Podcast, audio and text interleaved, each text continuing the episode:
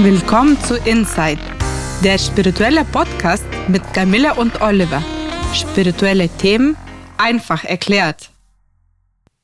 Ja, und heute ist unser Thema langes Leben und Verjüngung. Was hat das mit Spiritualität zu tun? Ja, warum ist das Thema spirituell? Langes Leben, Langlebigkeit, Verjüngung. Ähm, bevor wir uns äh, heute darüber unterhalten wollen, möchten wir auch gleich am Anfang sagen, dass wir auch der Meinung sind, dass es ein wichtiger Aspekt von Spiritualität ist, dass man auch loslassen kann, auch dass man den Tod als Teil des Menschenlebens äh, akzeptiert.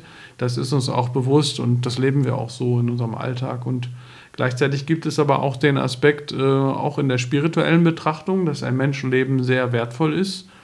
Äh, auch gerade für die spirituelle Entwicklung. Im Buddhismus wird es zum Beispiel explizit so gesagt, man sagt, man kann auch möglicherweise als Tier wiedergeboren werden. Ähm, aber wenn man als Mensch äh, geboren ist, dann ist es mm, wertvoller, sage ich jetzt mal vereinfacht gesagt, weil man dann einfach mehr hinbekommt und mehr machen kann. Und insofern ist also auch dieser Grundgedanke, ähm, lange zu leben, auch spirituell gesehen sinnvoll, so dass man also nicht wiedergeboren werden muss und vielleicht weitere 20, 30 Jahre benötigt, um, um dann wieder in vollem Umfang an dem Punkt angekommen zu sein, wo man, äh, was die Lebensführung angeht, wo man jetzt schon ist. Ne? Sozusagen kann man sein Potenzial nutzen. Ne? Man hat schon die Kindheit, die Jugend hinter sich und kann auch 10, 20, 30 Jahre mehr leben und kann sich dann auch weiter spirituell entwickeln. Das ist der Gedanke, der dahinter steht. Ähm, wenn es anders kommt, ist es okay, aber wenn es möglich ist, ja, warum nicht? Und darüber wollen wir heute mal, mal reden. Ja. Mich interessiert, äh, was sagen die alten indischen Weisen zu dem Thema hm. langes Leben? Ja, die, äh, die Inder haben sich da geäußert zu, ähm, in, den, in den Veden, in Upanishaden oder in der vedischen Astrologie insbesondere, ähm, die ich ja auch in meiner spirituellen Beratung benutze. Ähm, die hat übrigens einen ganz anderen Ansatz als die westliche Astrologie. Die vedische Astrologie ist mehr eine Mondastrologie ähm, geht es mehr um die Seele auch und ähm, in der westlichen Astrologie geht es immer auch viel um die Sonne im Zentrum der Betrachtung und um das Ich und die Person. Und ja, die vedische Astrologie ist sehr seelenbetont und mondbetont und vedische Astrologen arbeiten zum Beispiel mit der sehr alten Methode der Vimshottari-Dasha-Phasen. Und ähm, da ist es so, wenn man sozusagen einmal alles durchlebt hat in einem Menschenleben, was so möglich ist in einer Inkarnation als seelische Themen, dann dauert das äh, so ungefähr 120 Jahre. Und ähm, ja, das ist im, wird im Ayurveda auch gesagt, dass das so die normale Lebensspanne eines Menschen eigentlich ist. Ich habe auch äh, gehört, dass äh, eine sehr große Rolle spielt die Art des Atmens. Kannst ja, du was dazu sagen? Der Atem ist dabei sehr wichtig und äh, was ich aber noch sagen will, ist, äh, dass ähm, diese äh, Erkenntnis aus dem Ayurveda mit, mit aktuellen wissenschaftlichen Studien übereinstimmt. Hm, die auch sagen, dass ungefähr so 120 Jahre möglich sind für uns Menschen. Und äh, das korrespondiert, glaube ich, auch wieder mit den ältesten Menschen, die es so, so gibt. Also das haben die damals schon in den alten Schriften gewusst und heute bestätigt die Medizin, die Medizin bzw. die Wissenschaft das. Und äh, ja, und der Atem, wie du schon sagst, äh, spielt dabei eine wichtige Rolle. Ähm, es ist so, bei Tieren weiß man zum Beispiel, dass die Lebensspanne von Tieren im umgekehrten Verhältnis zu ihrer Atemgeschwindigkeit steht. Das heißt, ihr Leben von Tieren, das ist umso länger, je langsamer sie atmen. Interessant. Und umgekehrt ist das Leben von Tieren kürzer, je schneller ihr Atem ist.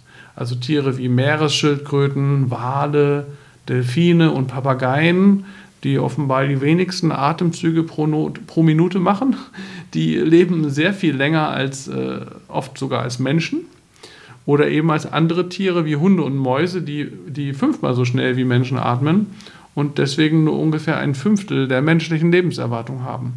Also der Atem hat da sehr viel mit zu tun, wie du schon sagst. Und deswegen ergibt sich also nach vedischem Wissen auch die Wichtigkeit von, von Atemübungen, wie sie ja in vielen Yoga-Richtungen auch geübt werden.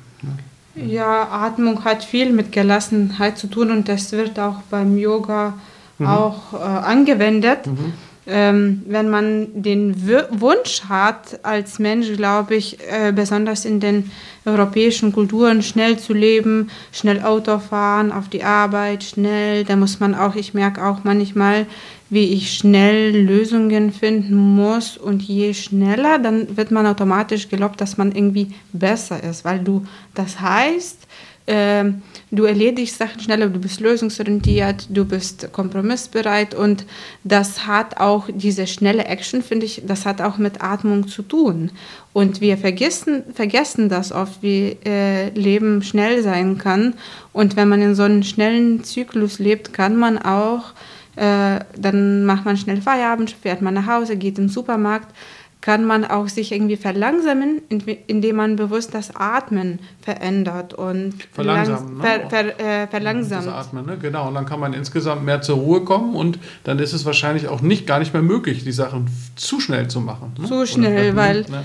Weil wenn der Atmen sich ändert, dann kann man schwer, wenn der Atmen langsam ist, Sachen trotzdem schnell machen mhm. oder schnell ja, ja, gehen. Genau, ja. Weil dann ist das automatisch, glaube ich, mit dem Flow-Zustand verändert, dass man automatisch in sehr guten Flow reinkommt, wo ah, erstmal das Atmen und dann kann man Sachen erledigen. Ja, also ein gutes, geerdetes Atmen ist äh, tatsächlich sehr wertvoll für die gesamte Lebensführung. Ähm, und dann, interessanterweise gibt es auch Redewendungen im Deutschen, zum Beispiel, man kommt ja dann zu einem längeren Atem. Ja?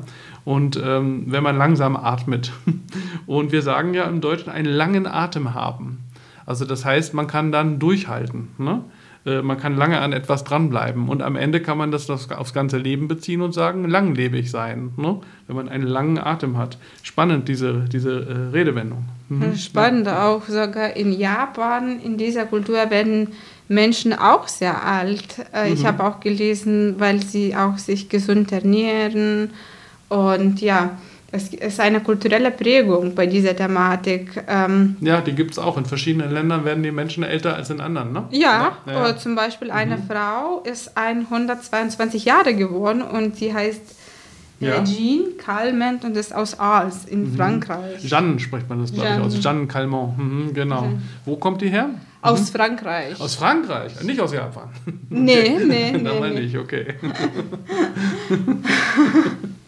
Okay, und das ist die zurzeit älteste bekannte Frau mit 122 Jahren. 122 mhm. Jahren, ja. Das, das, entspricht ja auch wieder dem, was der Ayurveda sagt, was die Vimshottari Dasha Phasen der vedischen Astrologie sagen, was die Studien der Wissenschaft sagen. Ist interessant, dass diese 120 erreichbar sind, ne? Ja.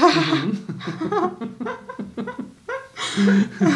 ja, und die Reiki-Methode kommt ja auch aus Japan. Und ähm, meine Warnung ist ja auch, wir beide sind ja Reiki-Praktizierende, wie die meisten wissen. Äh, dabei legt man sich und, wenn man möchte, anderen Menschen und Tieren und Pflanzen die Hände auf. Und Menschen, die Reiki machen, ja, die profitieren von dieser universellen Lebensenergie auch sehr und wirken auch sehr oft jünger, als, äh, als sie eigentlich sind. Ähm, ja, und im Ayurveda gibt es eben auch einiges dazu zu sagen. Und da gibt es ein ganz interessantes Buch, das heißt, ich sage mal den vollen Titel für den, äh, wen es interessiert: Das verborgene Feuer. Die erstaunliche Lebensgeschichte von Sriman Tapaviji Maharaj, vormals Prinz Krishna Singh von Patiala, einem Asketen, der 185 Jahre lebte. 1770 wow. bis 1955. Unglaublich. Das ist interessant. Äh, ich, hör, ich spüre geradezu den, den Widerspruch bei äh, vielleicht wissenschaftlich denkenden Hörern und Hörerinnen. Was? Das kann doch nicht sein oder ist das denn echt? Es gibt das Buch, ich lade jeden ein, äh, sich eine eigene Meinung zu bilden. Den Titel habe ich eben gesagt. Der Autor ist T.S. Ananta mit TH, Murti mit THY und es ist erschienen bei der Edition maitri.de edition-maedri.de ist eine Website, da kann man sich das Buch äh, anschauen, da ist die Lebensgeschichte beschrieben von diesem Menschen und dann kann man sich ein eigenes äh, äh, Bild machen. Also ich lese mal von dem, von dem äh, Klappentext des Buches. Dieses Buch schildert uns einen Weisen, dessen glühende Askese in der heutigen Zeit kaum ihresgleichen findet und uns gleichsam in die Zeit der alten Rishis versetzt. Im Laufe seiner, Laufe seiner langen Wanderschaften durch Indien erlebt Tapas Vijay nicht nur außerordentliche Ereignisse, sondern hat auch wiederholt Begegnungen mit Gottheiten und Geistwesen, die wir für gewöhnlich als eine von uns getrennte, schwer zugängliche oder gar mythologische Wirklichkeit auffassen. Ja, und ähm, da ist tatsächlich beschrieben, ähm, also es scheint sich wirklich um einen realen Fall zu handeln. Ähm, und dieser Weise hat mehrere Verjüngungs- Kuren gemacht im Laufe seines Lebens, die im Buch auch beschrieben werden. Die heißen Kaya Kalpa. Kaya heißt Körper, Kalpa heißt Zeitalter. Kaya Kalpa heißt also eine Technik, um dem Körper ein neues Alter, ein neues Lebensalter zu geben. Also, äh, und im Buch wird beschrieben, dass dazu ein längerer Rückzug nötig ist und in einer Hütte mit wenig Nahrung und bestimmten Getränken, mit bestimmten Pflanzen, die ihm dann gereicht werden von jemandem, der von außen auch das Ganze begleitet und aufpasst. Es fällt der Begriff Soma Lata was diese Kräuter und Mineralien angeht. Und äh, ja, wie so oft im Ayurveda ist das Tolle, dass es sich um komplett natürliche Zutaten handelt, also überhaupt nichts Künstliches. Und ähm, wenn man diese Kur offenbar richtig anwendet, ist man richtig verjüngt, dass sogar auch Zähne und Haare wieder nachwachsen. Wird zumindest im Buch beschrieben. Ja. Es gibt auch Fotos und Zeitungsartikel aus den 1940er, 50er Jahren, ähm, die auch im Buch abgebildet sind, die das ein bisschen dokumentieren. Das ist alles sehr interessant. Ja, man kann sich ein eigenes Bild davon machen. Und ähm, was hältst du davon? 185 Jahre? Möglich? Verrückt, ich versuche jetzt den Verstand beiseite zu legen und ich bin offen und sage ja. Eine sehr gute Idee. Eine sehr gute Antwort, oder? Ja. ja. Und wie gesagt, wenn man sich ein eigenes Bild machen möchte, auch über die Integrität oder Authentizität dieses Falles, kann man dieses Buch lesen und schauen.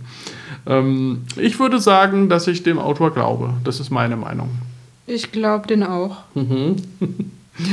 äh, ja, ähm, in der vedischen Astrologie gibt es auch ein Haus, das ist interessant. Da gibt es diese Mondhäuser und das erste von den äh, ich glaube, 28 Mondhäusern heißt Ashwini. Und da gibt es zum Beispiel auch, wenn man da Planeten drin stehen hat, das sind Menschen, die, das kann man auch in Horoskopen sehen, die ganz natürlichen Bezug zur Verjüngung und Lebensverlängerung haben. Das ist auch interessant. Ja, auch da kann man also astrologisch schauen, ob jemand schon diese, diese Dispositionen auch schon von der Seele her mitbringt, das vielleicht ganz gut zu können, sich sozusagen zu verjüngen. Mhm. Viele äh, schwören ja auf Nahrungsergänzungsmittel oder es gibt auch äh, bestimmte Menschen, die unbedingt einen Schönheits-OP haben wollen. Ja, das sind auch noch zwei Bereiche, die man in Erwägung ziehen kann. Ähm, und auch zwei sehr unterschiedliche Bereiche. Ne? Ich sage jetzt mal nichts zu Schönheits-OPs, äh, da kennen sich eh alle äh, besser aus als, äh, als ich jedenfalls. ähm, und ähm, ich weiß nicht, wie es bei dir ist. Kennst du dich mit Schönheits-OPs aus? Ich kenne mich da auch nicht aus. Okay. Ich, ich, wollte das nur erwähnen, ja. was es alles so gibt, aber es ist nicht mein stärkster Bereich. ja, ist ja auch eigentlich gar nicht nötig, ne? gerade wenn wir Ricky machen. Auch die natürliche Verjüngerung. Ist immer das Beste, ne? ja. Finde ja. ich auch. Ja, absolut. Und Nahrungsergänzungsmittel sind natürlich noch ein Bereich. Also wir werden hier jetzt zu nichts raten, das dürfen wir auch gar nicht. Aber äh, ähm, meine Erfahrung ist, dass manche Nahrungsergänzungsmittel, wenn sie gut äh, passen zu dem Thema, was man auch hat, zu dem, was einem vielleicht auch fehlt stofflich, wenn das gut ausgesucht ist und gut äh, portioniert ist, dass das schon auch helfen kann. Aber es ist auch tatsächlich so, dass es da wissenschaftlich gesehen zu wenig äh, Studien gibt und das selten ausreichend getestet wurde. Also ähm, ich finde, da muss man sich auch seine eigene äh, Meinung bilden. Ähm, ja, ich mache mit dem einen oder anderen ganz gute Erfahrungen und äh, aber da kann man keine allgemeinen Aussagen zu treffen.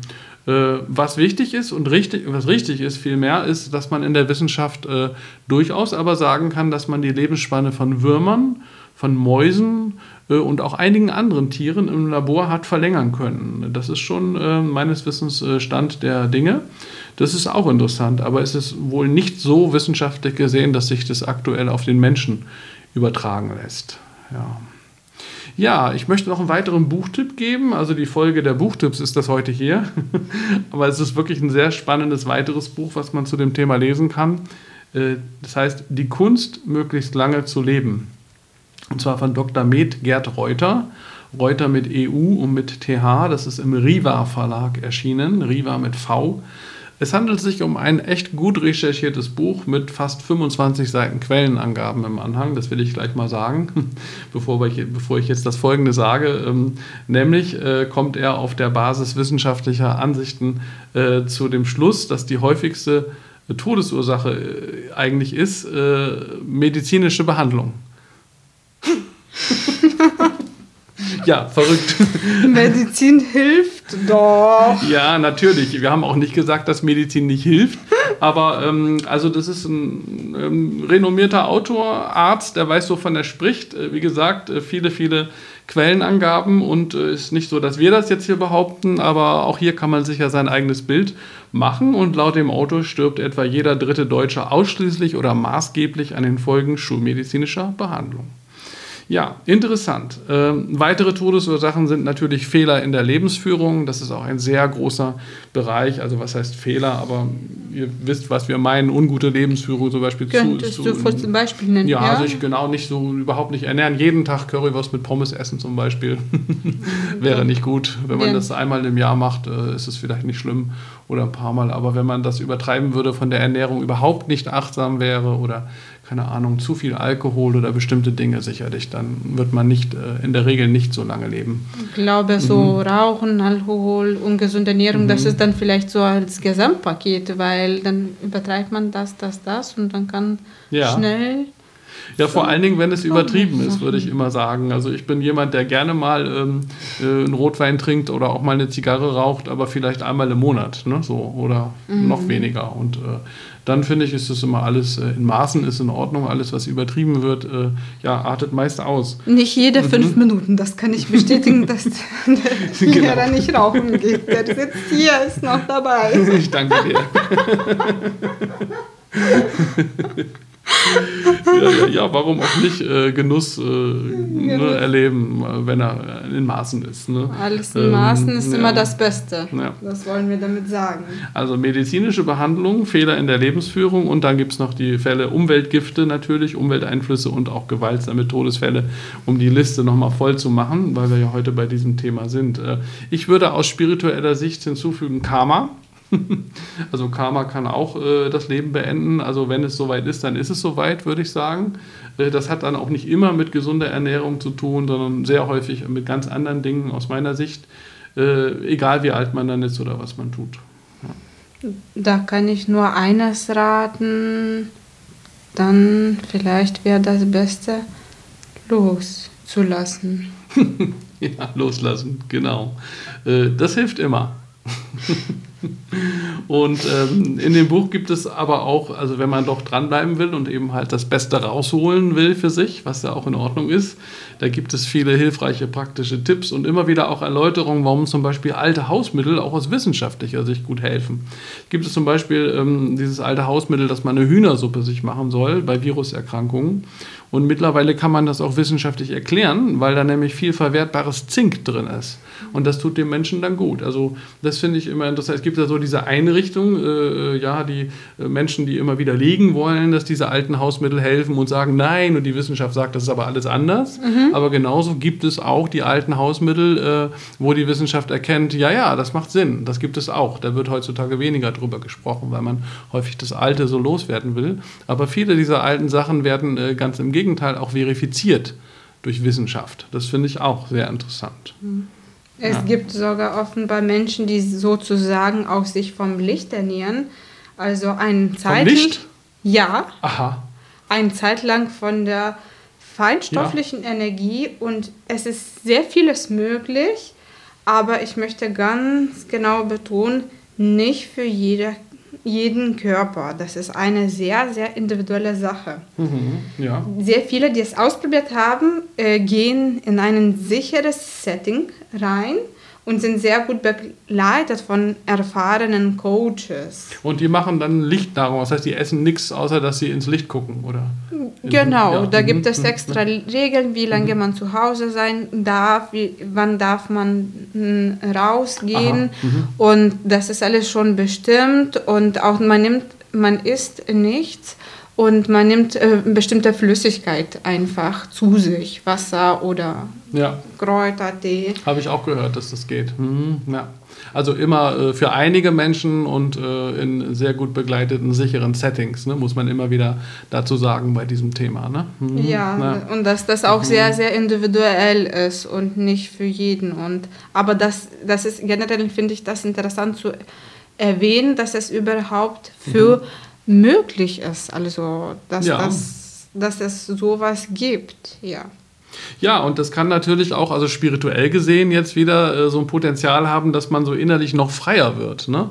weil ja Menschen in der Regel von Nahrung äh, abhängig sind und wenn dann, das erlebt man ja auch beim Fasten, für eine gewisse Zeit es möglich ist, nicht zu essen, da erlebt man natürlich auch eine gewisse Freiheit, sodass man unabhängig wird von äußeren Umständen. Ne? Mhm. Ja, sonst muss man mhm. immer einkaufen und kochen und planen und dass es ja. auch frisch ist. Und ja, das sind so kleine Sachen, die man gar nicht so bedenkt. Und wenn das äh, wegfällt, ja, dann ist man so vielleicht, was du meinst, genau, seelisch frei, befreit. Ja für eine Essen gewisse kostet Zeit. ja auch Geld und ist manchmal auch nicht einfach zu beschaffen in manchen Teilen der Erde. Ja, aber man muss bei dem Thema immer wieder sagen, einzelne Menschen ist es vielleicht möglich, die das ausprobiert haben, die in gewissen Phasen ihres Lebens das äh, gemacht haben und meist nehmen die also meines Wissens auch ausgesuchte Flüssignahrung noch zu sich in irgendeiner Weise. Ja.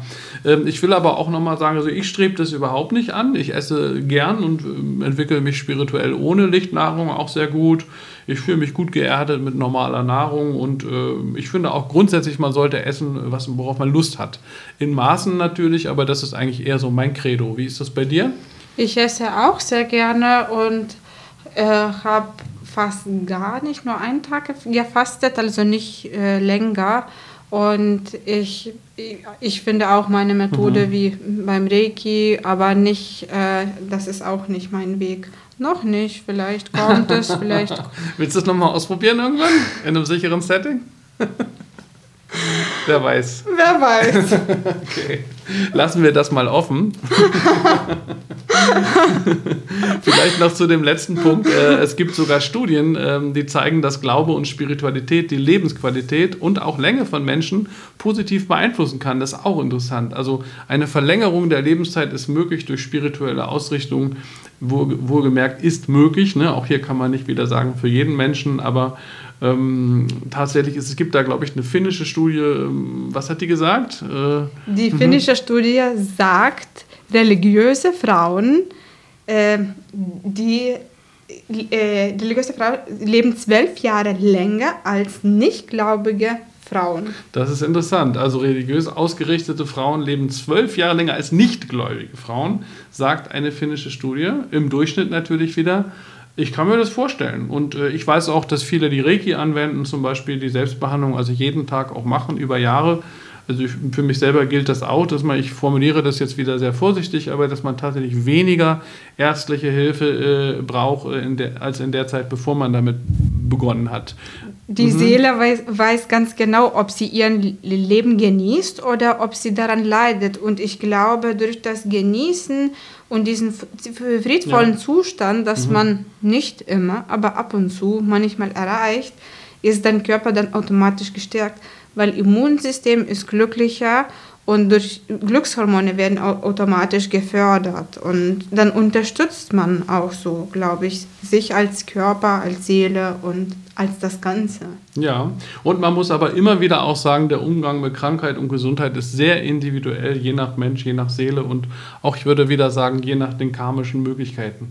Ja, ähm, zum Abschluss äh, zwei Zitate noch zu dem Thema. Das erste stammt von einem langjährigen Direktor der WHO, also der Weltgesundheitsorganisation, er heißt Halfdan Nahler. Er hat gesagt, wenn wir wirklich Fortschritte machen wollen, dann müssen wir aufhören, die Welt durch eine medizinisch gefärbte Brille zu sehen. Ja, ein sehr interessantes äh, Zitat, da es auch noch von einem Direktor der WHO kommt. Und das zweite ist von einem Arzt äh, aus dem 17. Jahrhundert, der in England lebte, Thomas Sydenham, der wird auch als der englische Hippokrates bezeichnet. Und das finde ich ja total klasse, das Zitat, äh, mit dem wollen wir auch enden. Der sagt, das Eintreffen eines Spaßmachers in einer Stadt ist nützlicher für die Gesundheit als die Ankunft von 20 mit Medikamenten beladenen Eseln. ja, der Spaßmacher. äh, ja, dem ist nichts weiter hinzuzufügen. Ähm, das ist eine essentielle Aussage aus unserer Sicht, die die Jahrhunderte überdauert hat und sicherlich weitere Jahrhunderte äh, überdauern wird. Ja, und für heute sind wir am Ende dieser Episode angekommen. Wir freuen uns, wenn ihr nächstes Mal wieder dabei seid. In der Zwischenzeit sind wir auch auf Facebook und Instagram. Und wer mehr wissen möchte über Spiritualität Reiki und Soundtherapie, schaut auf www.soundandreiki.de oder www.einfachnurreiki.de.